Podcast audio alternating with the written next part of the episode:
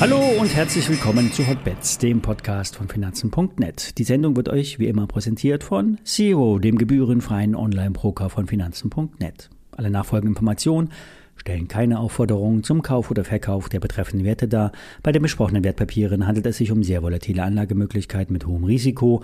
Dies ist keine Anlageberatung und ihr handelt immer auf eigenes Risiko. Ja, der DAX, der ist weiterhin stark. Noch einen Tick stärker ist der Eurostox 50. Der europaweite Index hat bereits sein Märzhoch überwunden. Beim DAX liegt das bei 14.930 Punkten. Hier ging es heute Vormittag noch nicht drüber. Jetzt mag man von der Rallye halten, was man mag, unterschätzen darf man sie nicht, denn alle haben mit einem Absturz in das Börsenjahr 2023 gerechnet.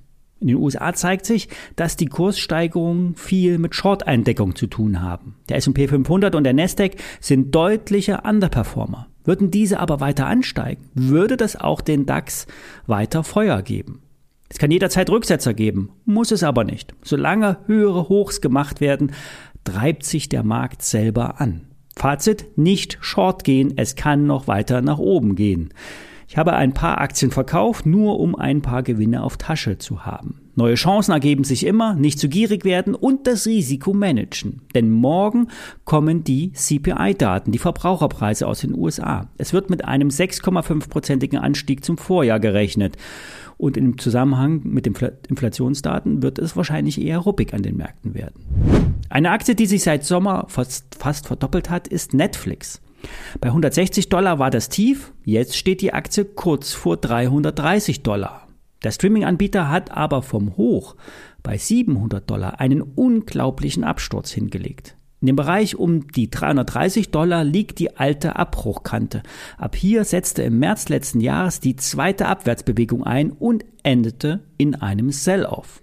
Bei diesem Rücklauf an die alten Marken gibt es immer in der Regel eine Reaktion. Bereits Mitte Dezember trete die Netflix auf diesem Level nach unten ab. Und in den letzten paar Tagen ist die Aktie überraschend stark. Es kann sogar zeitnah zu einem temporären Überspringen der alten Hochs kommen.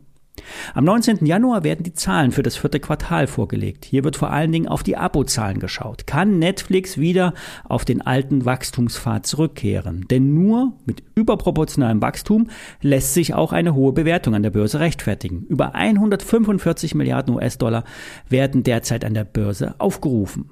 JP Morgan teilt diese Ansicht. Das Rating lautet Overweight mit einem Kursziel von 330 Dollar. Und exakt hier stehen wir jetzt. JP Morgan erwartet ein stabiles Jahr für Netflix mit einem beschleunigten Wachstum und einer verbesserten operativen Marge. Der Free Cashflow, also der Barmittelzufluss, sollte wieder positiver ausfallen. Ganz anders sieht es Goldman Sachs. Sell lautet das Rating. Kursziel 225 Dollar. Aber genau hier liegt der Grund für das vierprozentige Plus am gestrigen Tag. Goldman hob das Kursziel von 200 auf 225 Dollar an. Begründet wird das mit dem Dollar. Der fiel in den letzten Wochen um sieben Prozent und das wirkt sich direkt auf die Dollarumsätze aus. Ein schwacher Dollar führt zu höheren Umsätzen in Dollar und Netflix macht einen nicht unbedeutenden Teil seiner Umsätze außerhalb des US-Dollar-Raums. Kritisch sieht Goldman die Entwicklung im werbefinanzierten Abo-Modell. Hier gab es zuletzt Berichte, dass die Kontaktzahlen für den Werbekunden nicht gehalten werden konnten. Und im heutigen Werbemarkt lässt sich alles sehr genau messen. Die Anzahl der Zuschauer, die Sehgewohnheiten, die Verweildauer etc. Gezahlt wird wirklich nur, was gesehen wird. Netflix hat hier derzeit nicht wirklich einen Erfolg zu vermelden. Es gibt also für die Netflix-Aktie ein paar Gründe für einen Kursabschwung. Das operative Geschäft, das die Erwartung vielleicht nicht halten kann. Der Dollar, der jederzeit in das alte Muster Dollarstärke zurückfallen kann. Und die charttechnischen Widerstände bei 330 Dollar und 350 Dollar sollten den Anstieg stoppen.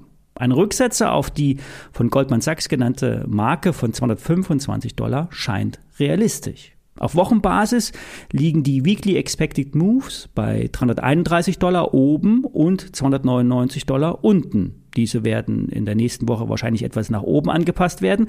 Doch die Luft wird dünn für Netflix. Nächsten Donnerstag kommen die Zahlen, dann muss geliefert werden. Ich lege mich auf die Lauer für einen Short.